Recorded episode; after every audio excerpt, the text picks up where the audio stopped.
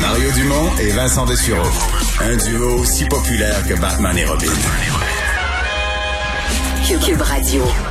Sortie musclée aujourd'hui euh, de la mairesse de Montréal, euh, Valérie Plante, euh, concernant ces manifestations d'opposants aux mesures sanitaires qui, après avoir visé les écoles, ont visé des, des hôpitaux, des centres hospitaliers. Elle est avec nous. bonjour, Madame Plante. Bonjour, Monsieur Dumont. Euh, bon, je comprends que vous n'êtes pas de bonne humeur. Qu'est-ce qu'on peut faire? Qu'est-ce qu'on peut faire? Qu'est-ce que vous pouvez faire, vous, comme mairesse? Qu'est-ce que le gouvernement peut faire? Autant pour les écoles que les hôpitaux, mettons-les ensemble, pour cesser ces manifestations à des lieux qui créent le malaise.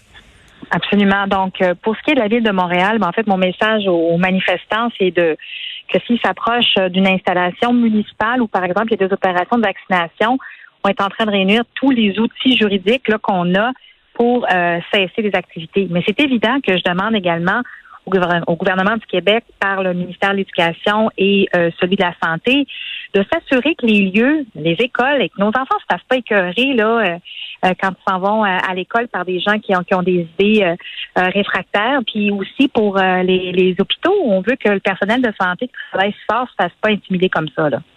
Mm-hmm les, euh, les gens vous diront, on a le droit de manifester, on peut choisir l'endroit, un trottoir qui soit devant une école, devant un hôpital, le trottoir, c'est le trottoir, c'est un lieu public où notre droit de manifester est absolu. C'est ça leur réponse?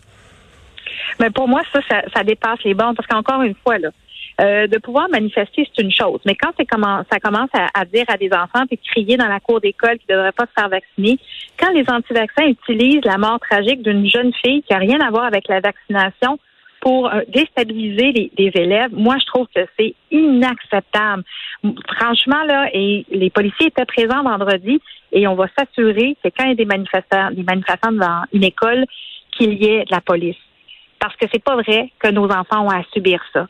Ils ont le droit de manifester. Je les avais déjà invités d'aller dans un champ de patates, mais coudon, à un moment donné, on peut-tu respecter l'opinion des gens, c'est de la majorité d'ailleurs, qui croient à la vaccination et qui considèrent que c'est la façon de pouvoir s'en sortir comme comme humanité là. Sentez-vous que vous auriez les outils juridiques pour procéder, pour ordonner à vos policiers de procéder à des arrestations carrément là, si par exemple, s'il y en a qui sont aux abords des hôpitaux, des portes des hôpitaux où les gens entrent, etc. Ben, en fait, pour ce qui est de, des bâtiments municipaux, là oui. Par contre, c'est là où j'interpelle le gouvernement du Québec. Si on s'entend, là, présentement, il n'y a pas eu de violence, mais on a vu des cas comme par exemple à Toronto où des manifestants s'en sont pris. Ils bloquaient l'entrée euh, des ambulances. On est en train de parler de gens qui mettent en péril des, gens qui, sont malades ou encore euh, qui ont eu un accident, les empêcher d'entrer pour avoir les soins. C'est grave. Et ça, pour moi, c'est criminel.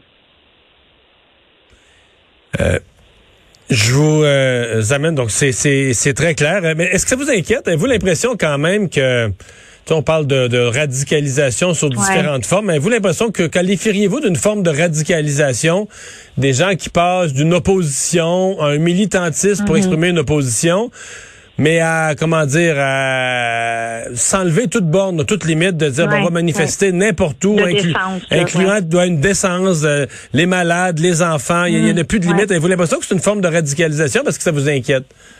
Euh, oui, c'est une forme de radicalisation, puis oui, ça m'inquiète parce qu'on sait euh, qu'il y a des contextes qui, peuvent favoriser ça. Puis celui de la COVID, il est particulièrement, on a des gens peut-être qui étaient soit instables ou qui sont isolés, puis avec la COVID, le sont devenus encore plus. Malheureusement, on sait que dans l'histoire, euh, c'est là, quand il y a des crises de mondiales comme ça, c'est là où, par exemple, des, des sectes ou des, des mouvements comme celui-là prennent racine. Alors, il faut pouvoir travailler avec euh, tous les intervenants euh, pour pouvoir trouver des solutions, mais c'est pas simple. C'est d'une grande complexité.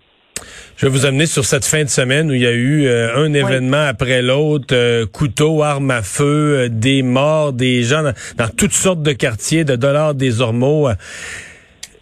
C'est terrible. Qu'est-ce qu'on, est-ce que ça vous inquiète? Avez-vous l'impression d'abord que l'élection municipale va tourner en une élection sur la sécurité publique? Pensez-vous que ça va être bon pour vous? Hmm. Ben, écoutez, euh, c'est un sujet qui est important parce que c'est ce qu'on vit en ce moment, une, une montée, une augmentation des crimes avec des armes à feu. Donc, c'est normal qu'on en en parle absolument.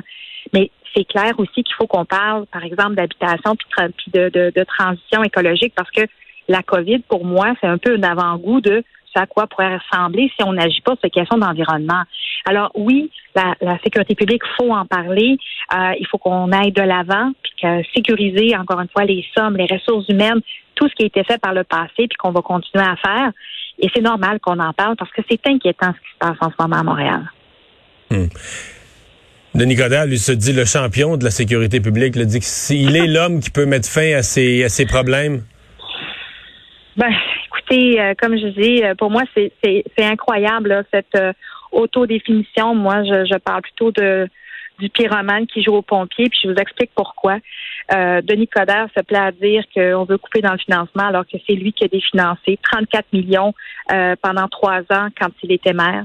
Euh, c'est lui qui a coupé dans les embauches.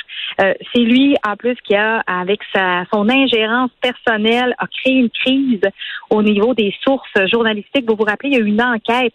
Ça, là, ça veut dire qu'il y a des journalistes et des policiers qui sont sentis sur la sellette. C'est de ça dont il est question. Je trouve ça incroyable que cet homme se positionne comme étant le champion de la sécurité publique, alors que sous son, quand il était maire, il a engagé le chef de police, M. Pichet, où il y a eu une crise intestine. Montréal est passé sous tutelle au niveau de la sécurité publique, sous Coder. C'est quand même pas rien. Alors, moi, je suis en mode solution et je vais continuer à en trouver.